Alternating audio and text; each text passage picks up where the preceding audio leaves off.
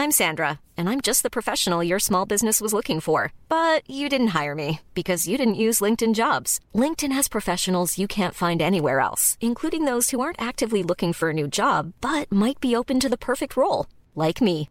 In a given month, over 70% of LinkedIn users don't visit other leading job sites. So if you're not looking on LinkedIn, you'll miss out on great candidates like Sandra. Start hiring professionals like a professional. Post your free job on linkedin.com slash spoken today.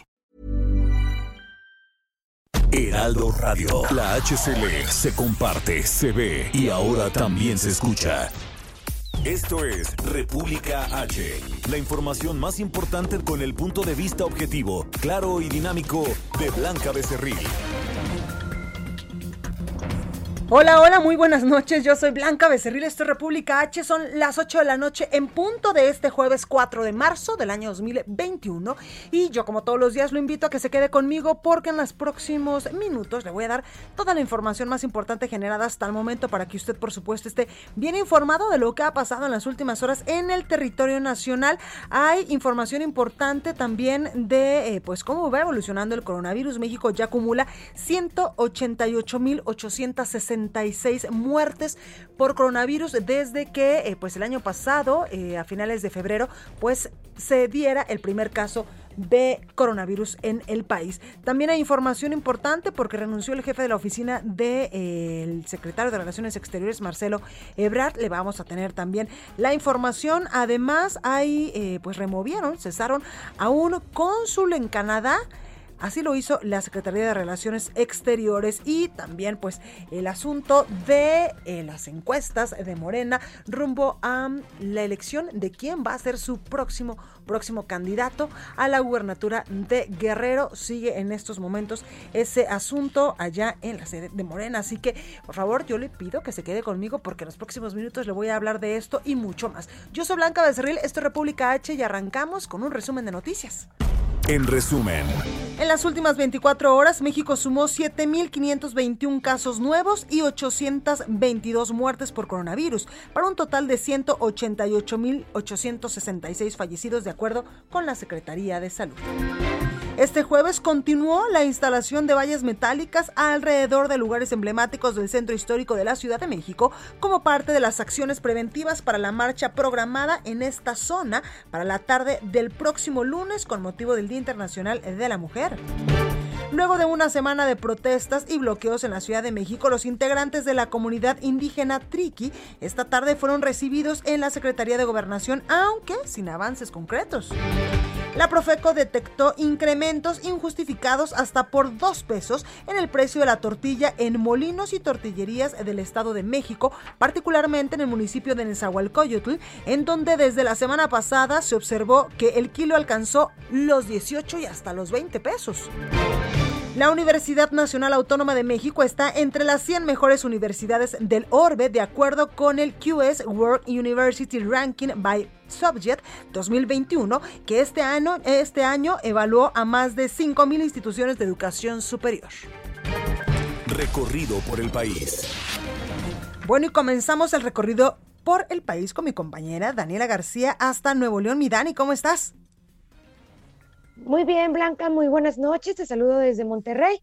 Hoy se dio a conocer aquí en Nuevo León que la plataforma Cómo Vamos Nuevo León presentó un proyecto para vigilar a candidatos en estas elecciones. Súbele es el nombre que le pusieron, con lo que buscan que los políticos pues eleven o suban el nivel de propuestas que harán en estas campañas. Hay que recordar, las campañas arrancan oficialmente a las 12 de hoy viernes, bueno, a las 12 del viernes, por lo que la ONG ya conoce una serie de acciones que están encaminadas a que la ciudadanía tenga las elecciones que ellos aseguran que son las que merecen, no, no las que ofrece actualmente el panorama político.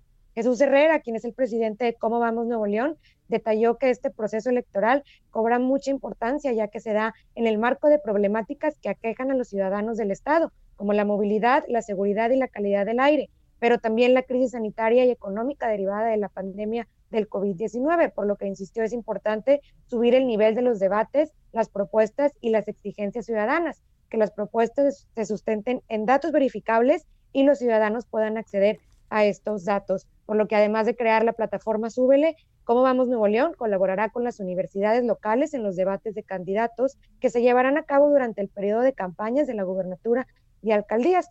Para esto, para conocer bien qué es lo que pide la ciudadanía, Cómo Vamos Nuevo León también levantó una encuesta sobre la percepción de las prioridades de los ciudadanos que dieron a resultado como el manejo de la pandemia, el empleo, la inseguridad, entre otros, Blanca.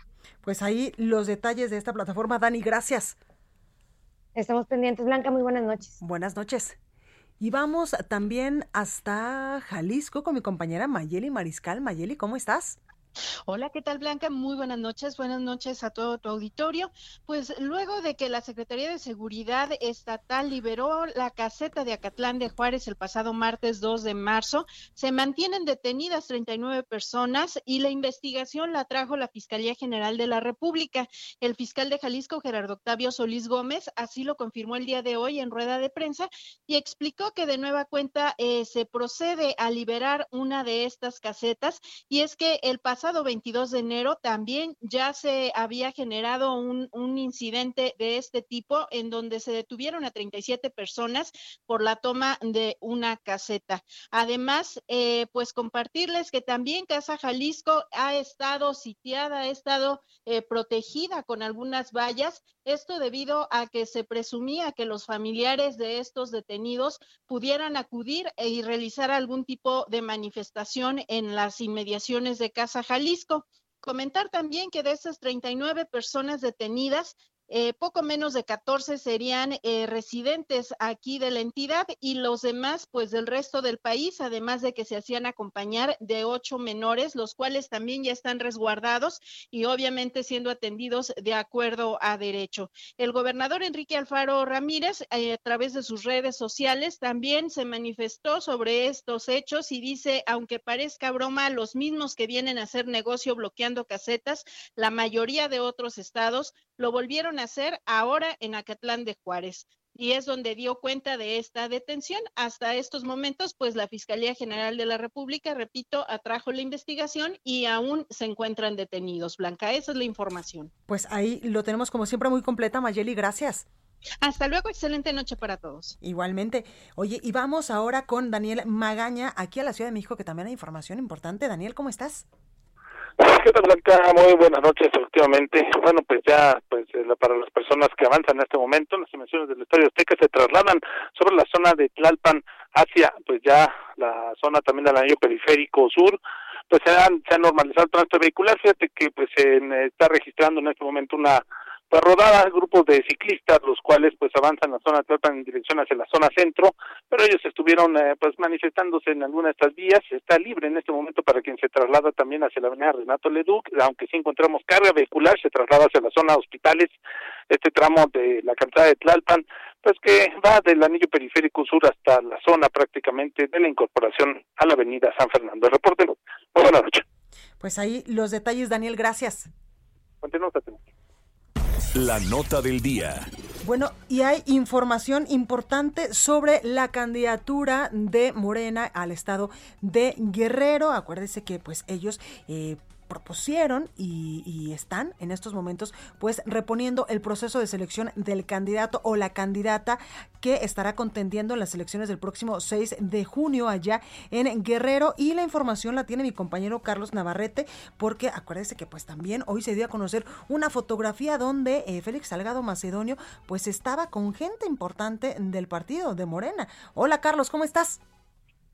Hola Blanca, buenas noches, buenas noches al auditorio. Efectivamente comentarles que el día de hoy el delegado eh, nacional de Morena en Guerrero, el senador Salomón Jara, dio a conocer que la encuesta para definir la candidatura de Morena en Guerrero se aplicará en el transcurso del fin de semana y explicó que eh, Félix Salgado Macedonio, quien hasta hace pocos días era el virtual candidato de Morena, eh, acordó o se comprometió más bien a que en caso de que pierda él las encuestas que se aplicarán el próximo fin de semana, él renunciaría a la candidatura. Hay que recordar los tiempos. El día de hoy es la fecha máxima que tiene el Instituto Electoral y de Participación Ciudadana para aprobar todos los registros de las candidaturas presentadas por los partidos políticos. En total recibió ocho registros, entre estas la de Félix Salgado Macedonio. Se espera que en el transcurso de la próxima media hora de inicio esta sesión en la que se estarían aprobando los ocho registros.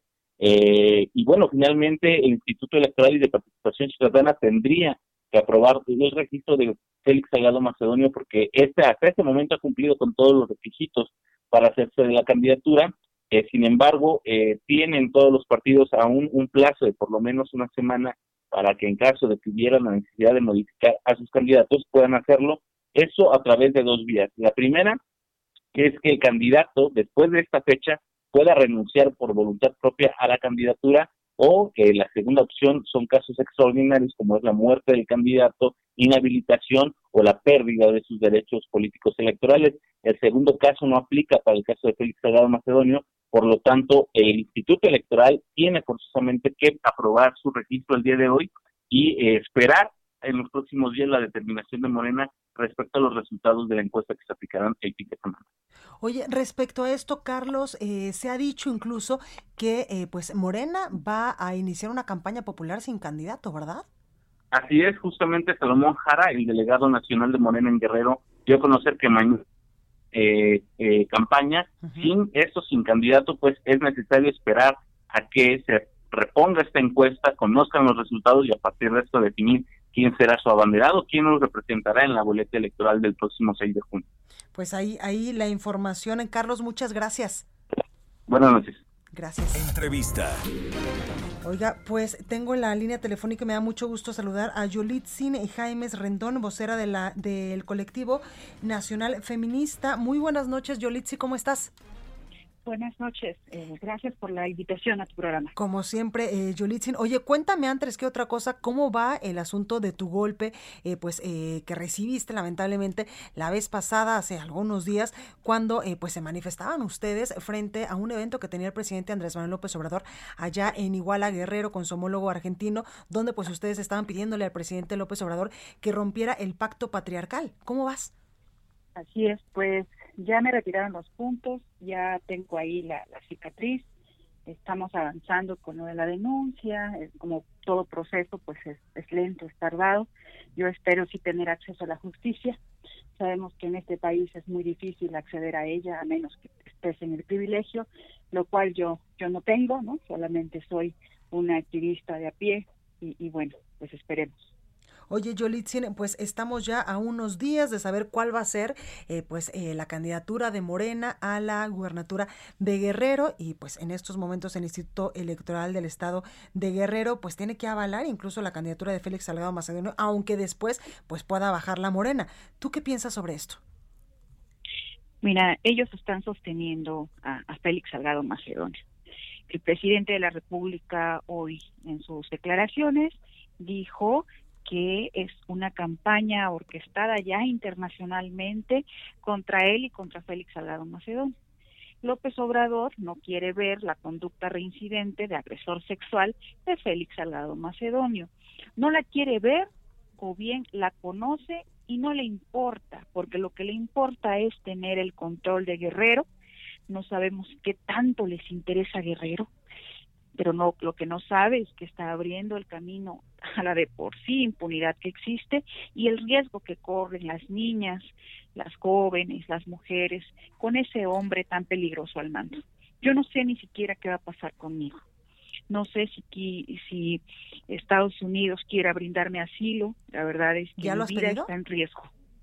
¿Ya lo pediste, Yolitzen? Eh, pues he estado entre las manifestaciones, entre la denuncia, y no he tenido tiempo, pero espero darme ese tiempo para ir a la Ciudad de México y poder iniciar ese proceso. Yolitzin, ¿sigues teniendo miedo de que en algún momento pues Félix eh, continúe y haga campaña como candidato a la gubernatura de Guerrero? Él ha dicho incluso hoy que pues aceptará los resultados de la encuesta de Morena, aunque no le favorezcan. los vas a aceptar porque todo está planchado para que él sea el candidato. ¿Por qué lo piensas, Yolitzin? Porque ya no creo, ya no creo en Morena, ya no creo en el presidente de la República. Yo lo que veo es una defensa a Félix Salgado Macedonio. Oye, Yolitzin, y si él eh, pues llega a ser gobernador de, de tu estado, tú sí estarías eh, pues en disposición incluso de abandonar tu estado, como nos lo dijiste la vez pasada cuando te agredieron. Así es, una activista que se dedica a poder construir espacios para mujeres tendrá que abandonar su sitio donde vive, donde construye, donde lucha, porque un hombre poderoso, porque un hombre peligroso va a gobernar su estado.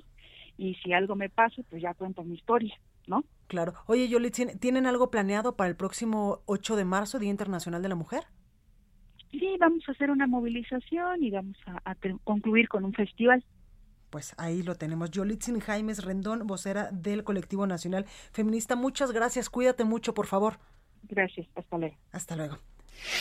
Bueno, y vamos con mi compañero Francisco Nieto porque hoy se presentó el plan federal para proteger a los candidatos a un puesto de elección popular porque pues lamentablemente todavía no empiezan las campañas y hemos tenido pues que darle noticias importantes sobre lamentablemente la muerte de muchos precandidatos incluso. Francisco Nieto, ¿cómo estás?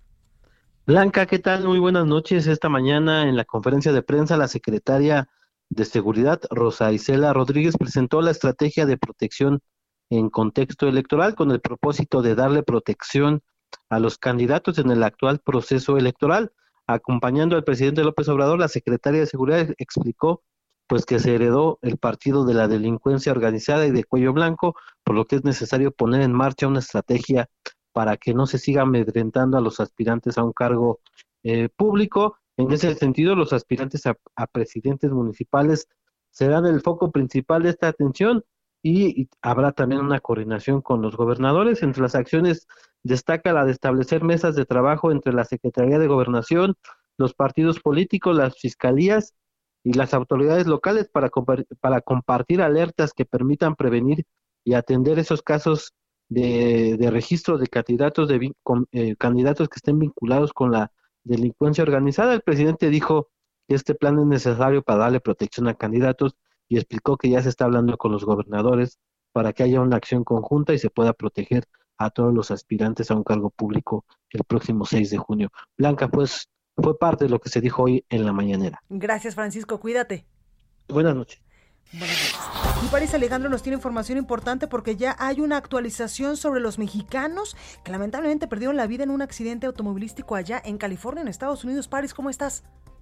Buenas noches, Blanca, amigas, amigos de Real de México. Así es, y es que cinco mexicanos permanecen hospitalizados en San Diego y en Palm Springs tras el accidente registrado el pasado 2 de marzo en Imperial, California, entre un tráiler y una camioneta que transportaba a 25 migrantes. La Secretaría de Relaciones Exteriores informó que los tres mexicanos hospitalizados en San Diego son dos adultos que se encuentran estables, aunque presentan fracturas. El tercero es un menor de edad y que se encuentra entubado, mientras que los dos hospitalizados en Palm Springs se encuentran estables, con fracturas, y uno de ellos positivo a COVID. En el accidente, 13 personas perdieron la vida, 10 de ellas mexicanos. De los connacionales fallecidos, 3 eran originarios de Oaxaca, 3 de Michoacán, uno de Guerrero, uno de Morelos, uno de Nayarit y uno de Baja California.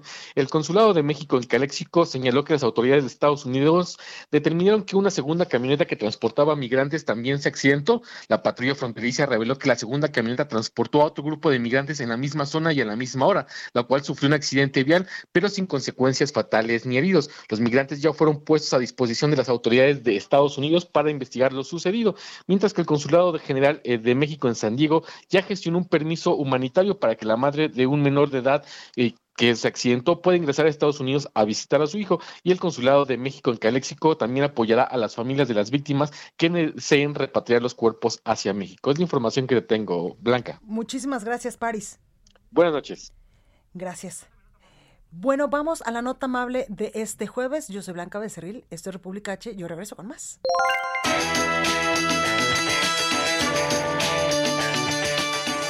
Vamos con la nota amable de hoy. Y es que el pasado 8 de febrero llegaron los primeros ejemplares de la ballena azul al Parque Nacional Bahía de Loreto en Baja California Sur, entonces, la Comisión Nacional de Áreas Naturales Protegidas informó que se realizó un monitoreo y se observó la llegada de esta ballena, además de una ballena jorobada y otras de aleta. Como parte del proyecto de investigación, el Parque Nacional Bahía Loreto generó un sistema para que cualquiera pueda observar a las ballenas azules. La temporada de avistamiento de las ballenas azules es de febrero a abril y ahora los interesados podrán verlas en tiempo real desde casa. Para seguir en vivo a las ballenas, el proyecto de observación creó una página donde comparten un video en vivo a través de YouTube. También se puede ver a través de Facebook y la página avistamiento.whiteside.com diagonal ballena azul. Los organizadores consideran que es una buena actividad para identificar los cambios cuando ocurren interacciones con embarcaciones que se dedican a la observación. Entre febrero y marzo de 2019 pudieron observarse alrededor de 20 ballenas azules en el Parque Nacional y según la comisión, la llegada de las ballenas es una muestra de que la zona es aún de gran productividad. Bueno, y hay más información porque pronostican tarde muy calurosa para mañana viernes eh, aquí en la Ciudad de México y activan alerta amarilla. En nueve alcaldías de la Ciudad de México la temperatura oscilará entre los 28 y 30 grados centígrados, así que ponga mucha atención a cómo se van a presentar las condiciones del clima el día de mañana. Y es que este jueves la Secretaría de Gestión Integral de Riesgos y Protección Civil de la Ciudad de México informó que para este viernes 5 de marzo se pronostica una tarde muy calurosa para nueve alcaldías de la ciudad, por lo que se activó la alerta amarilla por las altas temperaturas. Entre las 2 de la tarde y las 5 de la tarde de este viernes, la temperatura oscilará entre los 28 y 30 grados centígrados. Ojo en qué alcaldías pues se va a sentir este calorcito. En Azcapotzalco, en Benito Juárez, en Coyoacán, Cuauhtémoc, Gustavo Amadero, Iztacalco, Iztapalapa, también en Miguel Hidalgo y en Venustiano Carranza. Por eso la alerta, la alerta amarilla, donde pues incluso esta secretaría nos dice qué es lo que tenemos que hacer. Si necesita salir, usa bloqueador solar, viste ropa de colores claros, utiliza gafas de sol, sombrero o una gorrita, procura no exponerte por mucho tiempo al sol y evita comer en la vía pública ya que los alimentos se descomponen rápidamente. Es parte de las recomendaciones que esta noche nos da el gobierno de la Ciudad de México por la onda de calor que se va a sentir mañana en estas alcaldías. Oiga, vamos con mi compañero Antonio Bautista para que nos dé un adelanto de qué vamos a poder leer mañana en el Heraldo de México. Antonio, ¿cómo estás? Blanca, ¿qué tal? Muy buenas noches a ti y a los escuchas del Heraldo Radio aquí en República H. Bueno, pues fíjate, Blanca, que estuvimos haciendo una revisión de los índices de eh, inseguridad que, hay en el país y bueno, pues resulta que eh, Michoacán no sale tan bien librado en esta ocasión. Eh, ya acumula un total de 346 homicidios en lo que va del primer trimestre de este año. Y bueno, pues mañana tenemos todos los datos porque con esta cifra pues impone un récord nada halagador para la entidad debido a que es el peor momento de su historia en un primer bimestre del año.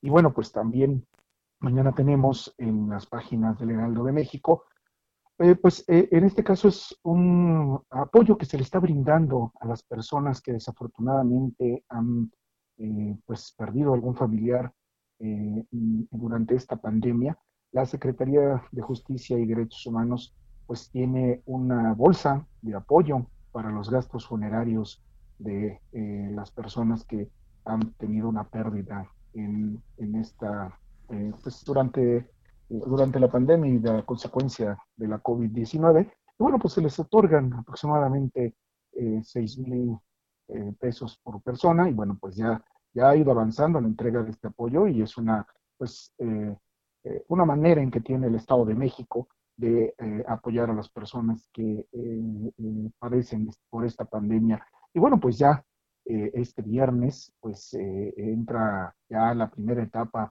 del proyecto de la ley de amnistía y pues por lo menos 3.000 personas que están privadas de su libertad, que están en los penales del Estado de México, pues van a tener apoyo para recibir asesoría sobre esta, esta nueva ley que les, puede, que les puede permitir eh, eh, pues salir de, los penales. Así vamos para mañana, Blanca, en las páginas de El Heraldo de México con más información en todas nuestras plataformas. Pues muchísimas gracias, Antonio, y también decirle a la gente que mes con mes El Heraldo de México a través de todas las plataformas, pero también en este periódico le vamos a estar mostrando las encuestas de cómo se va perfilando las elecciones, sobre todo a 15 gubernaturas en el país, rumbo a las elecciones del próximo 6 de junio. Cómo, pues, eh, eh, las personas en este momento están eh, pensando por quién irían a votar eh, en estas elecciones. Así es, Blanca. Y bueno, pues este viernes ya empiezan las campañas en cinco entidades del país, Nuevo León, Guerrero, Sonora, Colima y San Luis Potosí. Arrancan ya con todos los candidatos, salvo Guerrero que tiene Moreno un, dilema todavía ahí con Félix Salgado. pero este, pues ya arrancan este, este viernes las campañas. Oye, y ahora sí viene lo bueno, mi Toño. Ahora sí viene lo bueno, en, de acuerdo con eh, pues las encuestas que ha realizado el Alma Media Club en compañía con Unión Pública, Marketing e Imagen, pues los que los tomamos los punteros en estas entidades, en cuatro entidades, eh, son los aspirantes de Morena, salvo San Luis Potosí, ahí parece que lleva la ventaja el, aspirante del PRI, PAN y PRD. De esta coalición o de esta alianza eh, de estos partidos. Muchísimas gracias, Antonio. Cuídate y te escuchamos mañana. Muchas gracias. Buenas noches a todos. Buenas noches. Yo soy Blanca Becerril, esto es República H. No se vaya, que yo vuelvo con más información.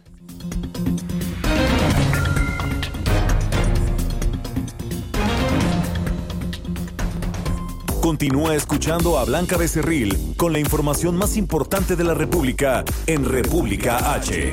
Regresamos. Heraldo Radio, la HCL se comparte, se ve y ahora también se escucha.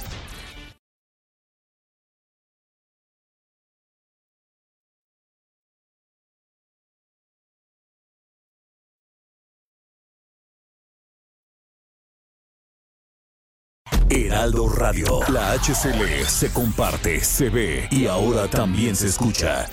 Estamos de regreso con la información más importante de la República en República H, con Blanca Becerril, transmitiendo en Heraldo Radio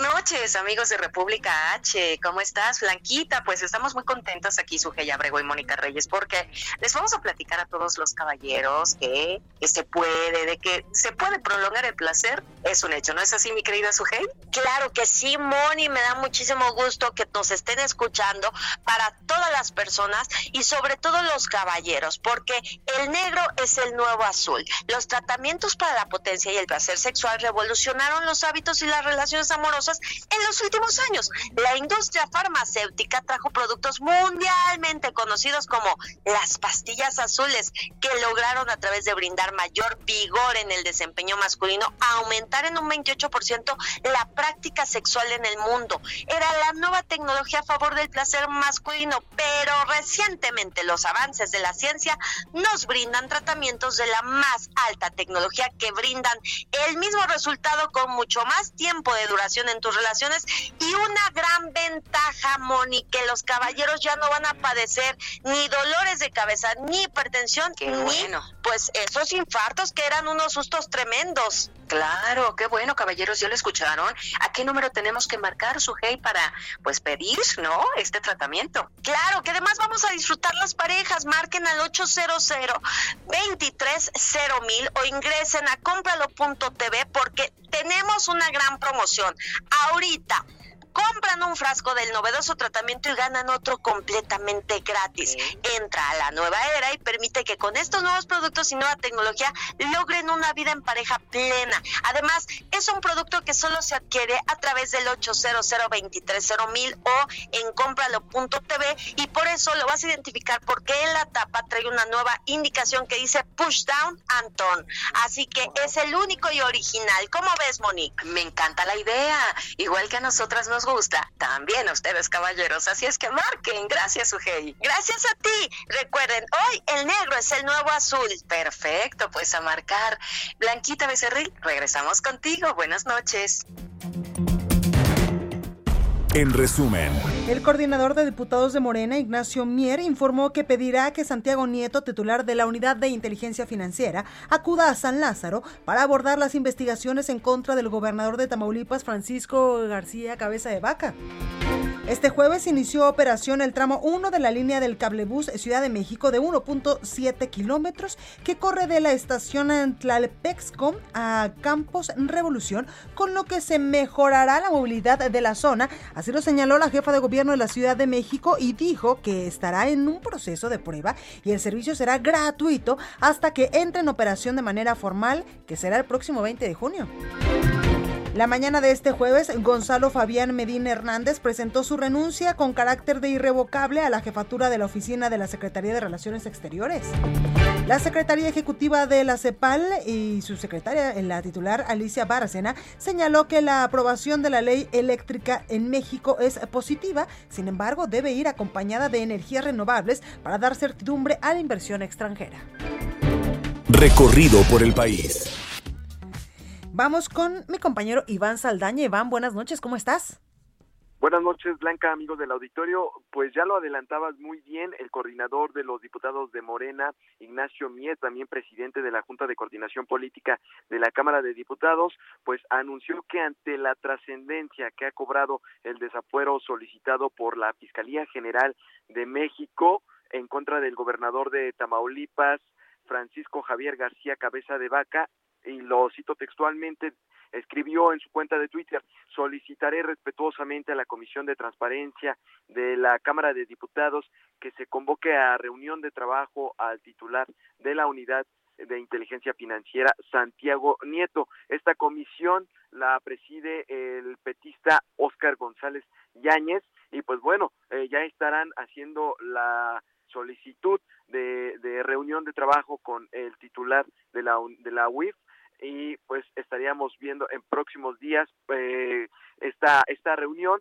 Blanca, también comentarle al auditorio que el próximo lunes, de hecho, vence el plazo para que eh, pues conteste el gobernador eh, Francisco Javier García Cabeza de Vaca pues a la notificación que le hizo la sección instructora de la Cámara de Diputados que preside el morenista Pablo Gómez, se le notificó al gobernador el pasado lunes de este juicio de procedencia eh, de, que, que, se conoce como desafuero que solicitó la Fiscalía General contra el gobernador, se le notificó y, ten, y tiene siete días, son siete días naturales, vencen el próximo lunes blanca y nada más recordarle al auditorio que entre los delitos que se le acusa al gobernador es delincuencia organizada, operación de recursos de procedencia ilícita y defraudación fiscal equiparada. Blanca Auditorio. Pues ahí la información, Iván, como siempre, muy completa. Gracias. Buenas noches a todos. Buenas noches. Y vamos hasta Veracruz con mi compañero Juan David Castilla. ¿Qué nos tienes, Juan? ¿Cómo estás? Hola, muy buenas noches, Blanca. Te saludo con gusto también a todo el auditorio. Comentarte que el precandidato del PRI a la presidencia municipal de La Perla, Melquiades Vázquez Lucas, fue asesinado la tarde de este jueves 4 de marzo. Los hechos ocurrieron alrededor de las 4 de la tarde en el municipio de Mariano Escobedo, este municipio ubicado en la zona centro del estado de Veracruz, en la región conocida como Altas Montañas. Eh, los primeros reportes apuntan a que el también exalcalde de La Perla fue perseguido por un comando interceptado afuera del Palacio Municipal de Mariano Escobedo, a unos metros de la comandancia de la policía local, donde eh, fue atacado a balazos cuando viajaba acompañado de su esposa, quien hasta este momento ha logrado sobrevivir, pero su estado de salud es bastante grave. Eh, comentarte que elementos de la SCP de Veracruz y de la Guardia Nacional eh, implementaron un amplio operativo en los límites de Santana, Axacan, Mariano Escobedo, Ixhuatlancillo, La Perla, esto para localizar a los agresores. Sin embargo, hasta este momento no hay detenidos ni hay información de, al respecto. Eh, comentarte que el pasado 10 de septiembre de 2020, José Andrés Vázquez Mauro, de 27 años, hijo del precandidato de la Alianza Veracruz Va, integrada por PRI, PAN y PRD, fue hallado muerto en un paraje del municipio de Maltrata, luego de que fuera levantado por un grupo armado en la misma región de esta entidad veracruzana. Eh, decirte también, Blanca, que el dirigente estatal del PRI en Veracruz, Marlon Ramírez Marín, confirmó en sus redes sociales el homicidio del precandidato de la coalición y exigió enérgicamente a las autoridades estatales que haya justicia en este caso. Reprobó que estos hechos se dieran después de que el presidente de la República, Andrés Manuel López Obrador, anunciara en su conferencia mañanera un plan para la protección de los candidatos. Además, también comentarte que eh, esta semana, el pasado martes 12 de marzo, pudimos entrevistarlo y declaraba en Jalapa, la capital de Veracruz, que ninguno de los precandidatos priistas habían sido eh, amenazados de muerte para declinar a su aspiración política. Sin embargo, 48 horas después ocurre este lamentable homicidio. Se trata del cuarto político asesinado en el estado de Veracruz en lo que va de este año, Blanca, y hasta el momento decirte que la Fiscalía General del Estado y ninguna otra autoridad se ha pronunciado al respecto, Blanca. Pues ahí los detalles, muchísimas gracias. Un abrazo, hasta luego, buenas noches. Descansa, Juan. Oiga, y vamos aquí a la Ciudad de México con mi compañera Alan Rodríguez, que también hay información importante aquí en la capital del país. Alan, ¿cómo estás? Hola, ¿qué tal Blanca? Amigos, muy buenos días. Nos encontramos en estos momentos en el eje central Lázaro Cárdenas, al cruce con la Avenida Juárez, frente al Palacio de Bellas Artes. En este punto se encontraba el campamento por parte de los triquis desplazados de Tierra Blanca, Oaxaca, quienes eh, mantenían un campamento desde aproximadamente hace cuatro semanas exigiendo justicia por los actos de violencia que se han generado en sus comunidades. Ellos iniciaron el retiro esta noche de su campamento y se trasladarán hacia la zona del Zócalo de la Ciudad de México. En estos momentos ya se encuentra personal de gobierno capitalino de limpieza realizando los últimos, ahora sí que retirando todas las cosas que dejaron en este punto los manifestantes para poder reabrir la circulación y con esto liberar la vialidad con dirección hacia la zona norte de la Ciudad de México. Sin duda alguna, buenas noticias para los capitalinos y es que debido a esta situación, pues se generaba bastante tráfico en esta zona. Por lo pronto, Blanca, amigos, es el reporte que tenemos. Pues ahí los detalles, Alan, gracias. Excelente noche. Igualmente. Vámonos ahora hasta Puebla con mi compañera Claudia Espinosa. Claudia, ¿cómo estás? Hola Blanca, te saludo con gusto a ti y a todos los amigos del auditorio, pues eh, para informarte que el gobernador de Puebla, Miguel Barbosa Huerta, señaló que todas aquellas mujeres que pertenezcan a la administración estatal y que, bueno, decidan participar en alguna de las conmemoraciones por el 8 de marzo, el Día Internacional de la Mujer, podrán hacerlo sin temor a alguna represalia. Hay que decir que aquí en la entidad hay algunos eh, colectivos de universidades, principalmente de la UAP, de la UTLA y de la UPAEP, que están convocando pues a no tener actividades virtuales el 8 de marzo esto como parte pues de las conmemoraciones por este día y sobre todo para exigir una mayor justicia a las autoridades de todos los niveles en materia de protección hacia las mujeres. En ese sentido, el mandatario estatal pues recordó que se están cumpliendo con los lineamientos marcados por el gobierno para la alerta de género en 50 municipios que hasta el momento pues sigue vigente ya que no se ha concluido con el trámite de análisis principalmente por la pandemia de COVID-19. Hasta el momento no se ha confirmado si en el gobierno del estado pues habrá algunos grupos de mujeres que dejen de elaborar. Esto se irá corroborando conforme en los siguientes días. Es la información desde Puebla. Gracias, Claudia. Muy bonita noche. Igualmente. Oiga, ¿y qué le parece si vamos a la sección cultural de República H con mi compañera Melisa Moreno? Melisa, ¿qué nos tienes para hoy? Agenda Capital, exposiciones, museos, teatro. Aquí está la agenda cultural de la capital.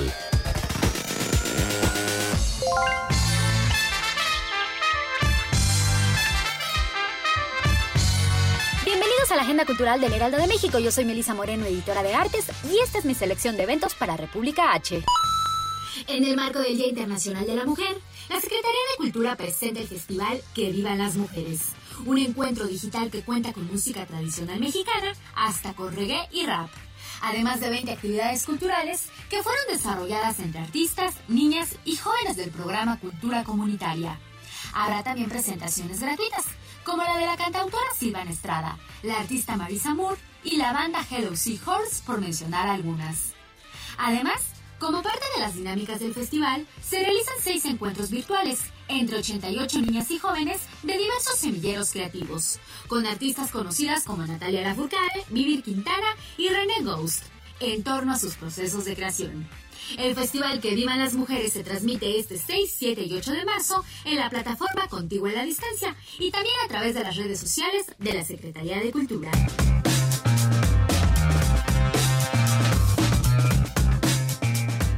Con las brillantinas, el Museo Universitario Arte Contemporáneo abre su nueva plataforma en Instagram, arroba brillantinas-muac. En ella comparten videos, recomendaciones de libros, películas y canciones para dar a conocer proyectos y personajes que trabajan bajo la teoría queer y feminista.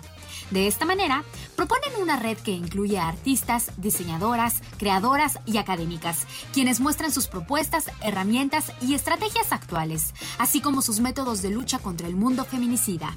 Síguelas y aventemos Diamantina Rosa en colectivo.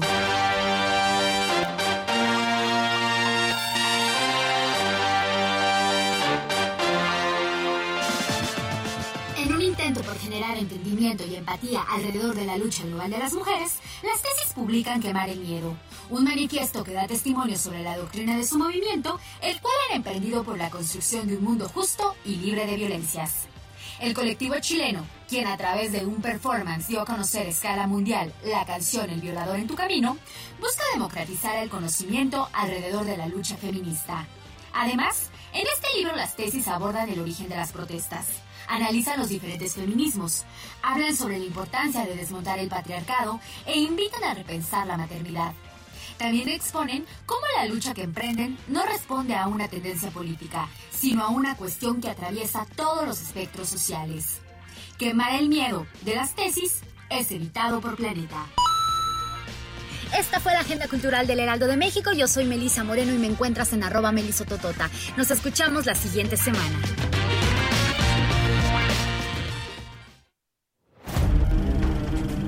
Es tiempo del séptimo arte. Películas, cortometrajes, series, documentales y excelente música. Con Gonzalo Lira. Exactamente, y como usted lo pidió, la sección más divertida. Gonzalo Lira. Hoy la voy a hacer aburrida, solo Ay, para no, llevarte la favor. contraria. Sí, oye, hay que, ser, aguacate. hay que ser contestatarios. Si te dicen una cosa, llevas la contraria. pobre de tu mamá, ¿eh?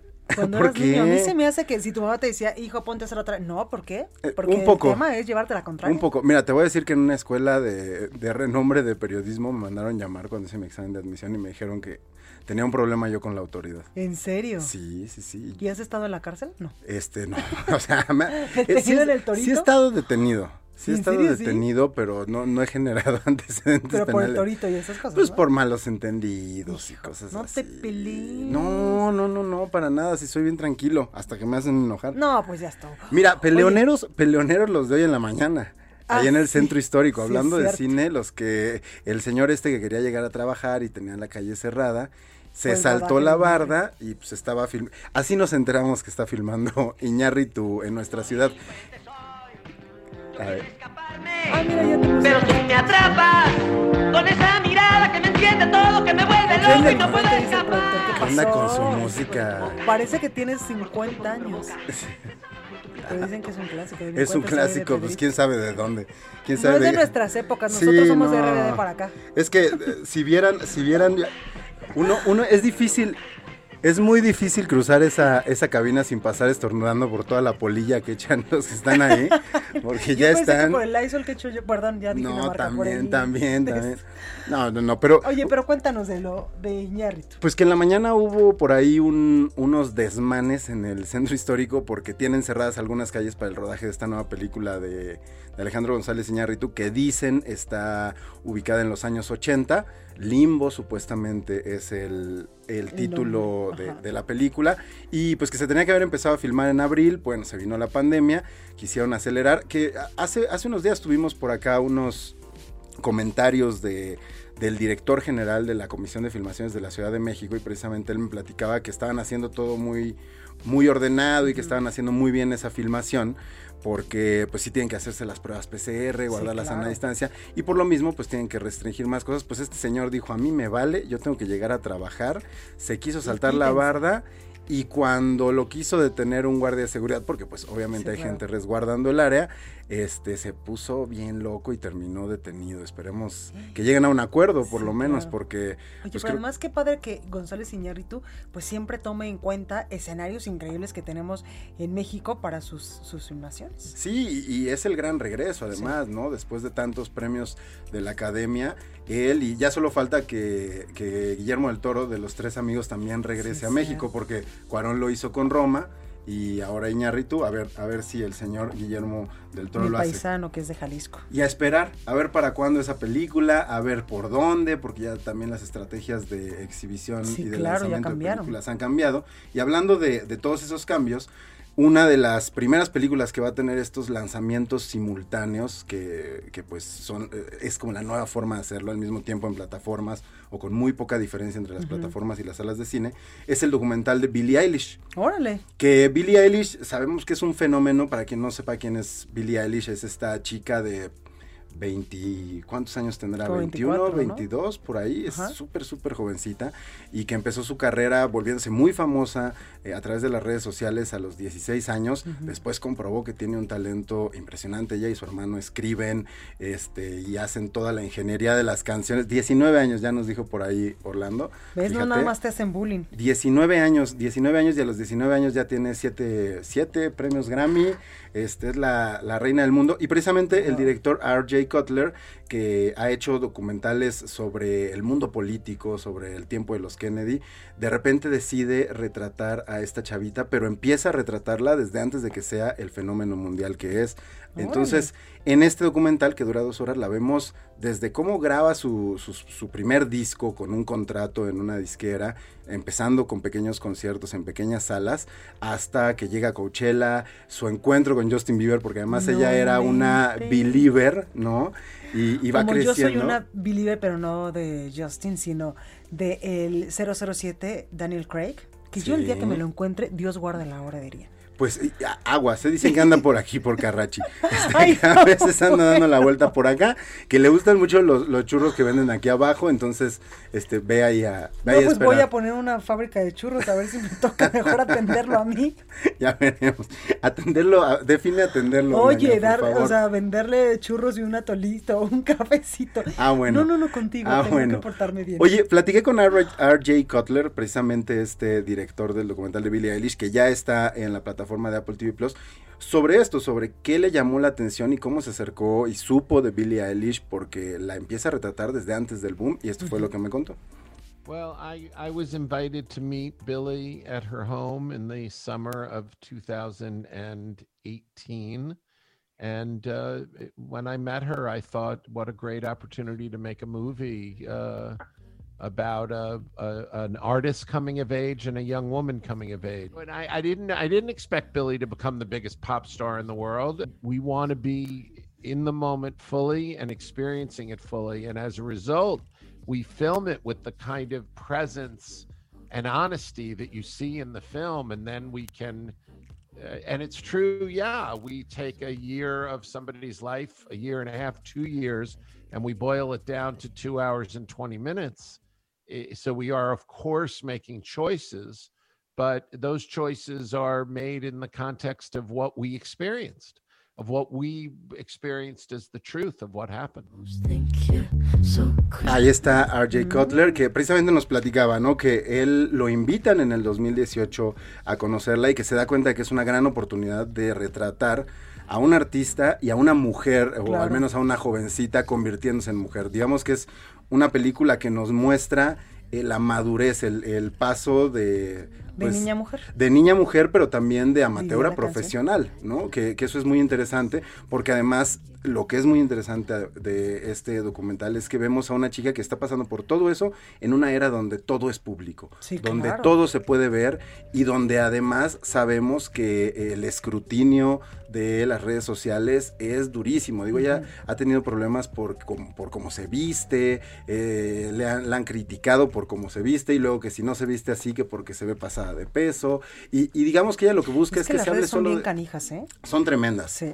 Son Tienes que tener, creo yo, un nivel de madurez ya cuando tienes un montón de seguidores para no tomártelo nada personal. O que te valga. Sí, claro. ¿no? O ser un, un absoluto o absoluta cínica que, que realmente no te importe. Y precisamente también hablaba de la oportunidad que era, pues, contar esta historia. Porque yo le, yo le pregunté a RJ cómo decide él qué es lo que se va a ver.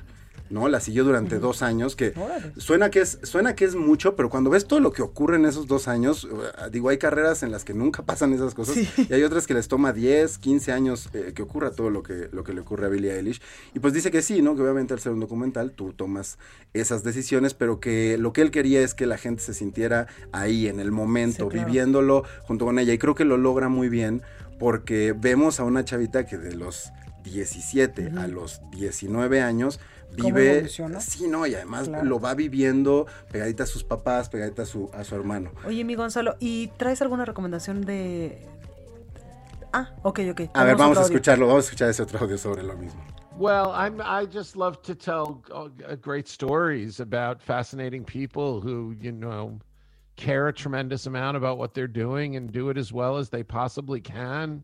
Under high stakes circumstances. I, I, I people at a crossroads in their lives whose lives are changing. I just like I I want to I want to make great movies. Um, they, they, we explore the the the the burdens and the privileges of fame. I'm I'm interested in telling stories about awesome humans and um and uh, the world in which we live and uh, and you know the human experience. Uh, that's the I that's the the the the privilege I've been given as a filmmaker to people trust me to tell their stories and let me kind of float down into their lives and see what happens. And it's a great um, it's a great thrill. It's a great thrill Ahí está, lo que platicaba Jay Cutler es que él lo que le gusta es contar historias de personajes extraordinarios y que por lo tanto, pues de esa forma también involucrar a la gente y que son cosas que le emocionan mucho y que esta era una gran oportunidad porque pues sí, eh, digo, Billie Eilish es extraordinaria. Te guste o no su música, tienes que admitir. Totalmente. Que es muy impresionante. Así que échenle un ojo, échenle un ojo porque vale bastante la Oye, pena. y pues ya nos ganó el tiempo. Mañana nos das las recomendaciones de qué podemos ver a través de las plataformas de streaming que yo tengo Y que... cines, ya hay Sí, claro. Y además yo tengo un, un gusto culposo. Contraté HBO Go solamente para ver Sex and the City otra vez, toda la serie. Voy en la temporada 4 y apenas llevo como una semana y media. Bueno, te va a durar como cuatro meses, le gusta todavía. Bueno, sí, exacto. Larguísima. En fin, Gonzalo, te escuchamos mañana. Ahí estaré. Gracias. Yo soy Blanca Becerril, esto es República H. Yo les espero el día de mañana en punto de las 8 de la noche con la mejor información. Por favor, de corazón, cuídese mucho porque recuerde que continuamos en emergencia sanitaria por el coronavirus. Use el cubrebocas, la sana distancia también y lávese las manitas, como diría Ping Pong, con agua y con jabón muchas veces al día. Cuídese mucho.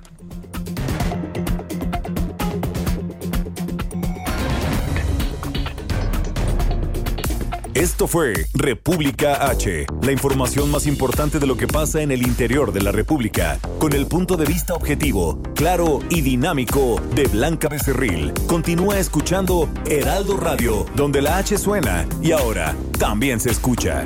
Una estación de Heraldo Media Group. Heraldo Radio, la HCL se comparte, se ve y ahora también se escucha. Hi, this is Craig Robinson from Ways to Win, and support for this podcast comes from Invesco QQQ. The future isn't scary, not realizing its potential, however, could be. Just like on the recruiting trail, I've seen potential come in many forms as a coach. Learn more at Invesco.com slash QQQ. Let's rethink possibility. Invesco Distributors, Inc.